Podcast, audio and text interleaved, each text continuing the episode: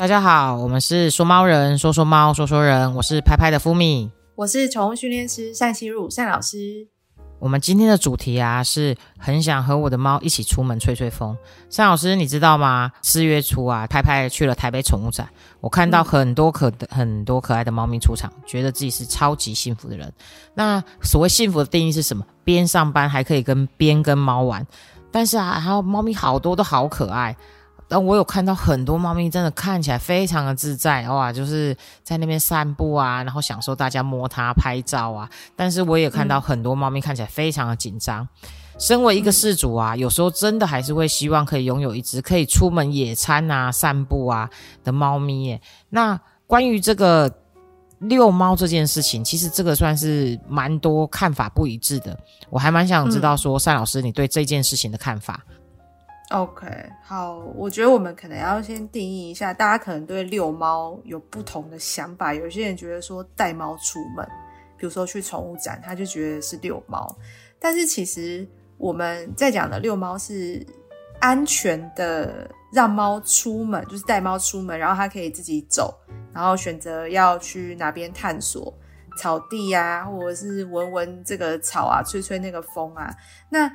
遛猫目的是让它在家无聊嘛，所以我们要带它出去，然后丰富它的生活，然后达到这个所谓遛猫的效果。可是如果今天我们只是带猫出门，可是猫咪可能很紧张，然后这一整趟它都缩在那边不敢动，然后甚至要出门的时候，你还是它跑走，你还是要去把它抓过来装起来，这样就完全没有遛猫。这件事情，他只是单纯带猫出门，猫咪不要而已。哦，原来是这样啊！难怪我每次想说我要带我家猫出门的时候，他们大概从电梯就开始尖叫。我有一次带他们出门，他尖叫到啊，那个邻居还打开门来看，到底是不是发生什么凶杀？发生什么事？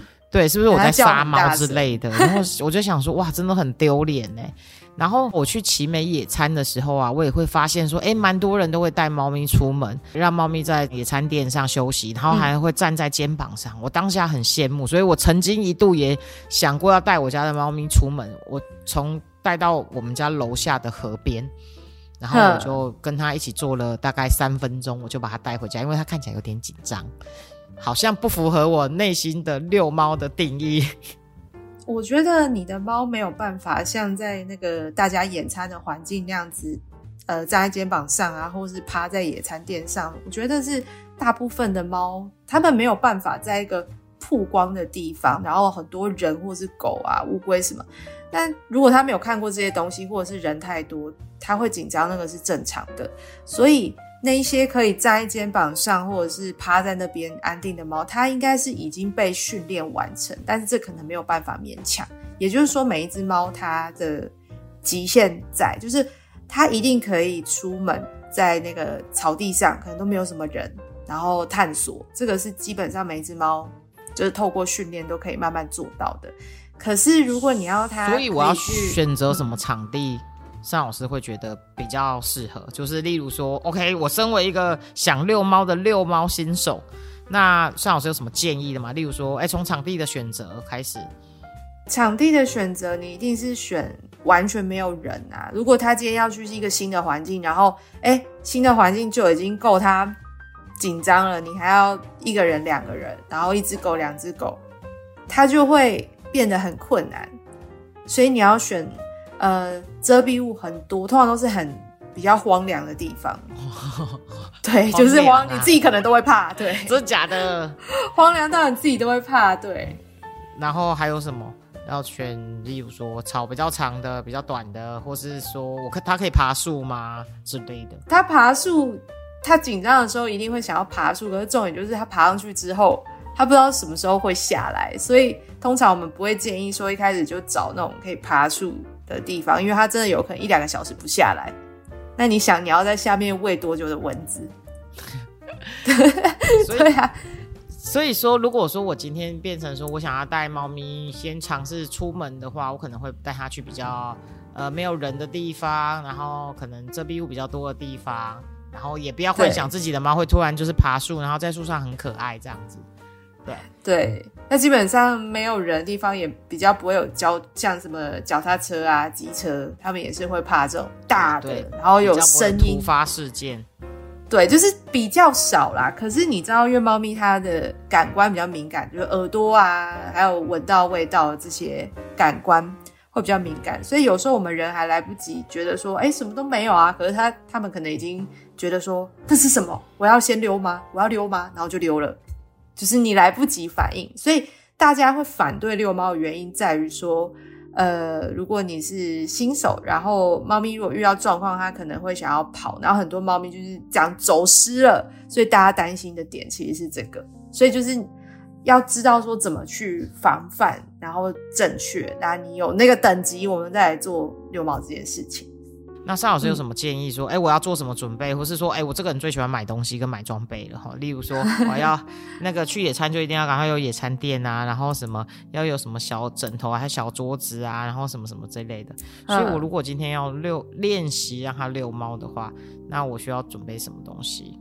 好，要买东西是不是？好，来来来要买东，西，来来来，对。首先，首先呢，因为我们怕它跑不见嘛，就是基本上是不会发生，但是总是会有意外，就是啊，绳子勾勾掉了这种的。而且所以滑掉，滑掉，我真的有牵过。突然狗狗牵到一半的时候，我想说狗嘞，结果狗已经在远方看着我一直笑。对，就是会有这种滑掉或是突然跑掉的问题，就是手滑了。所以除了那个基本的胸，就是胸背带、牵绳，这个是基本的之外，你还可以在它的项圈上面装那个 AirTag，就是对，因为它万一真的掉，它要去躲起来。可是还有还有项圈啊，你可以项圈加胸背带，然后项圈上面的 AirTag 就是它到哪边，你手机就可以去看嘛。它现在就是会有追踪那个位置，所以就是多了一份安心，就是你至少知道你的猫大概是躲在哪边。那你可以就是它吓到跑掉躲起来，你可以在那附近等它。它如果觉得比较缓和了。它跟你的信任度有到的话，它一定会来找你，放心好，因为它也不知道去哪边。对，那如果说像这样子的话，像他如果出去很紧张，那我我我我测试了一两次之后觉得不适合，我是不是就就干脆我就放弃这个选项？反正人生嘛，就是也没有没有猫可以出门，我我在家跟他也是玩的很开心。但是我想知道这样子嗯遛猫是对猫他自己如果开心的话，是不是蛮好的？应该说，我们遛猫的目的真的是为了猫开心，也不是我们自己开心。所以，如果这件事情你，比如说有一些，比如说你住的地方就是一个大都市，然后可能你没有车子，你你到光是到那边去，你可能就要搭个捷运，可能半小时一小时，你才可以到那个所谓安全的目的地的话，那你这样中间这一段他都已经紧张死了，所以就变成说你现在的条件没有办法达成遛猫让猫开心这件事情，那我们可以放到以后，比如说哎有车子或是你住的地方，直接挑选一个门打开。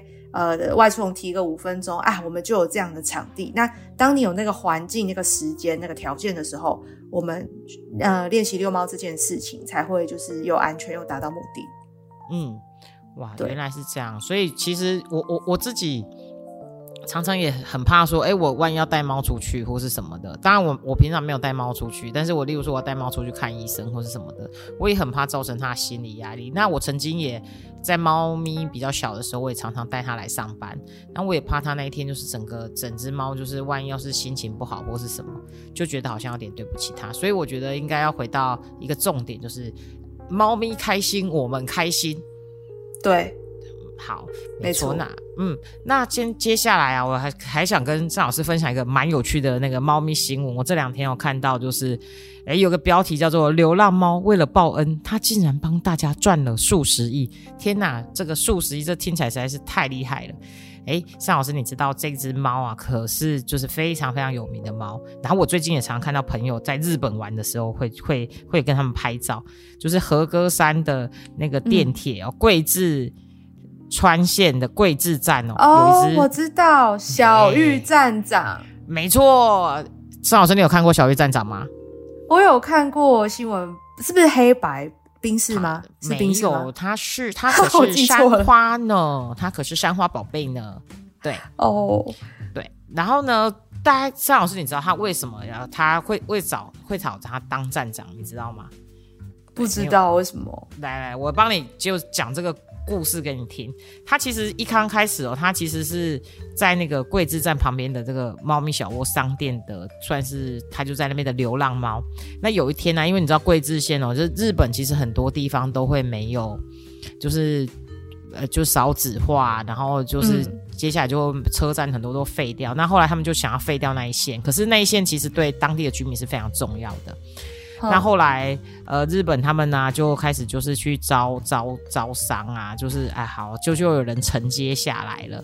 那嗯在二零零六年的时候啊，他们呢就就想说，哎，那就是开业。那但是其实他们如果开始开业的时候，这个呃猫咪小店搬走的话，这个小窝没有了，这个小玉就会流浪。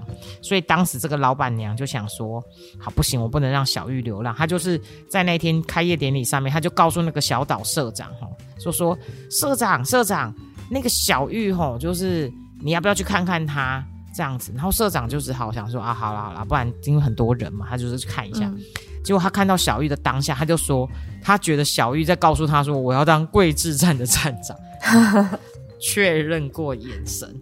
哦，但是呢，这种在车站这种地方是不能就是养猫咪的，所以嗯为了解决这个难题，这个站这个社长呢就给小玉一个职位，就当猫咪站长。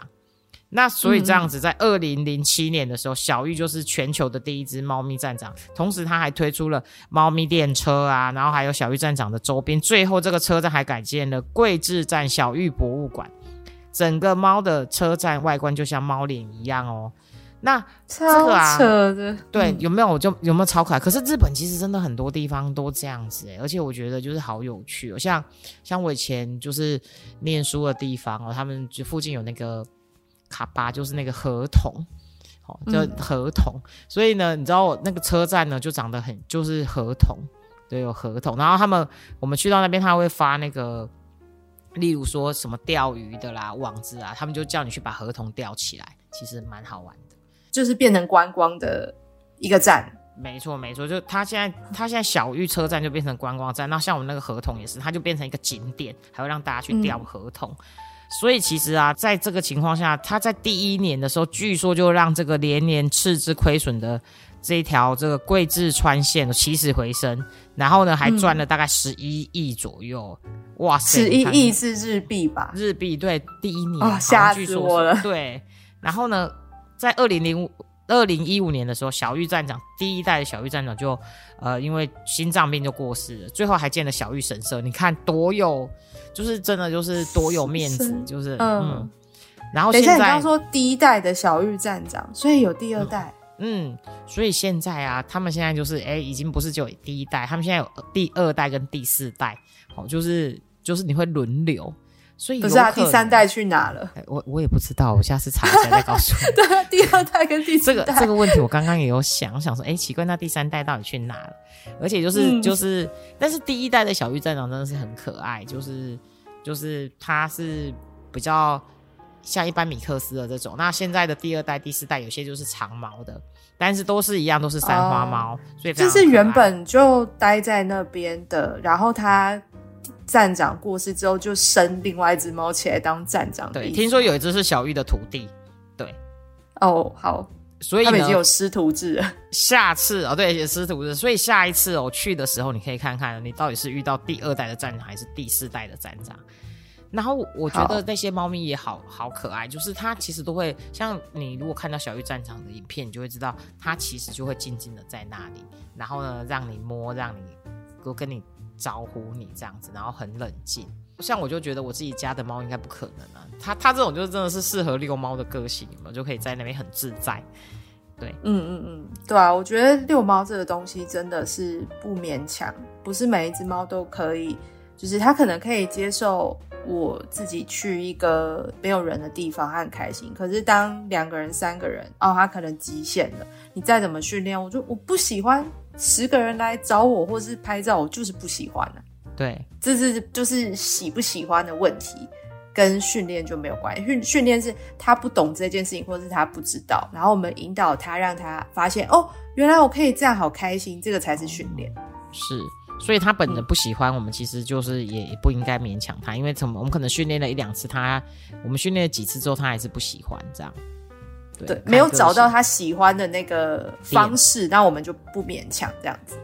好，那我们接下来啊，就是今天的观众问与答的部分哦。首先呢，是来自二猫鲁鲁与豆豆的豆乳鸡家庭，他想问说，单老师，对，因为他他写的好长，对，因为他是那个他们家好像有两只猫，一只叫鲁鲁，一只叫豆豆，所以叫豆乳鸡家庭。对，然后呢，想问一下那个单老师哦，到底猫咪会不会吃醋？呃，我看猫咪好像就是都会，两只猫会为了我争风吃醋，到底是我在幻想，还是是真的会吃醋呢？就是你在幻想啊，猫咪没办法吃醋，它不是会不会，它是它想也没办法，因为他呃吃醋是一个情绪嘛，然后还有什么羡慕嫉妒恨，这个都是情绪，但他没办法，因为为什么没办法？为什么没办法？因为他们。没有像人就是有七情六欲，但是因为我们的脑的神经元比较复杂，所以我们会有很多种情绪，二十种、三十种。那猫的话，它就是呃开心、放松啊、紧张啊、害怕、恐惧，就是这这也是他们的情绪，但他比我们少很多，就偏偏就是没有吃醋这个。那我们现在讲一下呃吃醋的定义好了，就是比如说主人摸。他没有摸我，然后这就我也想要被摸，所以这个就是吃醋嘛，对不对？就是主人认为的吃醋。但是猫咪它不是像我们人这样觉得说，哎，为什么他有我也要，我也要，我也要争宠？没有，他觉得，呃，它要的话，他自己可以去争取，他不会觉得说为什么他没有。哦，我我每次都觉得我家的猫咪在吃醋，原来是我误会了，原来我跟豆乳鸡妈妈一样误会了。对，可是我觉得会这样，原因是因为狗会这样，所以你会觉得猫也是会，会觉得它们是一样，差不多都是宠物。但狗真的会吃醋，因为狗都看我家的猫也会给我一个眼神，然后看起来很凶。如果我在摸别只猫的话，我就会跟它抱歉。没有，你真的想，你真的想太多。我想，但是。我跟你分享一个为什么很多人会真的觉得猫咪会吃醋，是因为比如说这只猫在我腿上，然后我可能摸它，跟它讲话，然后另外一只猫可能就来了，这是第一种状况，它就觉得，哎，我对这只猫好，另外一只猫也要吃醋了，所以它也要过来。但是第二种状况是，呃，这只猫在我腿上，我一样摸它，它很开心，然后另外一只猫来了，我腿上这只猫就哈气，然后主人就觉得，哇，它哈气了。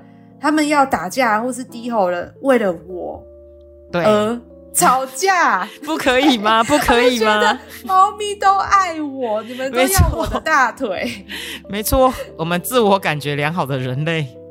但是那这样子，我我需要那个泼冷水嘛？我就要告诉你们，你告诉我，你告诉我实话没关系啊，我们挺得住的啊。而且其实就是，我们已经长大了。嗯，好，OK。那猫咪在你大腿上嘛，这是一件事情。它跟你好好的，然后你们在那边摸摸啊、亲亲啊、抱抱。那另外一只猫听到你们可能讲话啊，或是它知道你们在干嘛，它也会知道说这是一个好的事情，就是有好康，所以它也会过来。这是第二件事情哦。他过来了之后呢，啊，两只猫因为摸摸这件事情，或者是你正在喂它吃好吃的东西这件事情，他们要的是这个东西。哦对，所以如果这是两，对，不是这两只猫，如果平常，因为猫跟猫会有，如果关系超级好的话，它们是可以随时触碰彼此的身体，都不会有任何的反感。可是如果关系不好，它可能到一定距离的时候，它们就没办法再接受彼此再更靠近了。虽然平常可能不会打架，可是他们会保持距离。所以另外一只猫要过来抢这个好康的时候，另外一只猫就你不要过来，你不要过来。它只是纯粹觉得说你不要靠近我，而不是说。呃，这是我的主人，他只能爱我，不能爱你，不是这样，没那么复杂。哦，原来是，好好，那我要告诉豆乳鸡妈妈，请不要再误会喽，好不好？那我们接下来看下一题哦。呃，爱猫狂人 A 玛，A 玛说：“哎，不好意思哦，我虽然我自认我自己是爱猫狂人，但是猫咪一直上桌子的时候还是很让人生气。请问单老师，怎么样我可以让猫咪不要再上桌子了？桌子有一点难，因为桌子太在家里面太多了。你看，出现餐桌啊、茶几啊、书桌，这都是桌子，就有点像你养。”一只老鼠，不要它钻洞；然后你养一只鸟，然后不要它飞到那个电线杆上，就是有一点违背天性。因为猫咪它就是会在不同的平面跳来跳去，所以通常我们只能做到的是，它比如说他每天上桌可能二十次好了，但是我们可能透过一些行为的调整，他可能到每天上桌一次，或者是两天上桌一次。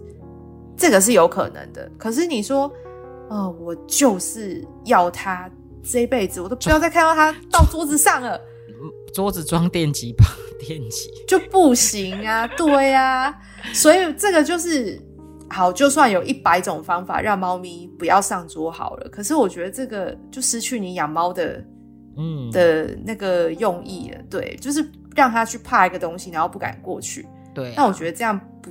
完全不对，对啊，所以我都会建议大，就是我都会劝说改变观念。我们可以让，比如说琉璃台，我们不要它上去，这个基本上是可以做到，可能一个礼拜上去一次，或者是一个月啊，不小心就上去一次，不，然后不要天天。可是我都会说，这个绝对不可能是这一辈子他再也不踏上去。他有特定需求的时候，他还是会经过一下。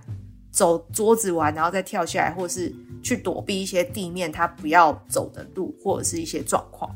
哦，原来是这样。因为你知道，尚老师，我前阵子吼，就是我的猫，就是我在喝那个摩斯汉堡的奶茶的时候，因为我早上我都喜欢加两颗奶油球，然后我就加了两颗奶油球，然后我就想说，哎，这只猫很皮，常常会推到我东西，所以我就是打开加奶油球的那一瞬间，我才打开。加完之后，它就扑上来，就把我的那一个奶茶推倒。嗯，所以我真的哈，我当下我真的就是，你知道，我光是擦那个地板，我边擦边想说，这到底是我的错还是他的错？我已经我已经拿了盒子，然后认真的用了盖子，我只不过就是在那个投奶油球的一瞬间 打开了那个杯子而已。嗯，我知道。嗯，我觉得这个不是上桌子的问题，因为猫咪上桌子不代表它会打翻东西耶。它的问题其实是到底为什么会？对啊，他在问，因为你知道猫咪它是可以瞬间避开所有的。你有看过那个网上放那个纸杯或者骨牌吗？对，就猫咪就会直接避开那些很杂碎的东西，然后都不碰到，就很优雅的走过去啊。真的，所以应该是当下有什么状况，比如说你先紧张了，他先，然后或者是他。那个高度或者是什么东西滑了，见反正就是一团乱，所以你的奶茶倒，就是它是个意外。我觉得，我觉得就是我桌子太小了，我现在对哦对之类的。对，我觉得，我觉得这样子你一讲，我突然觉得错是在我。我会告诉艾玛说，艾玛，要不就是你不要放桌子，好，然后呢，千万不要怪猫咪，就是上桌子，好不好？好，那我们今天就到这里喽。那有什么问题，我们就下次再聊，拜。谢谢大家，拜拜。有任何关于猫的事情想跟我们说说吗？欢迎留言给说猫人，下次见喽，拜拜。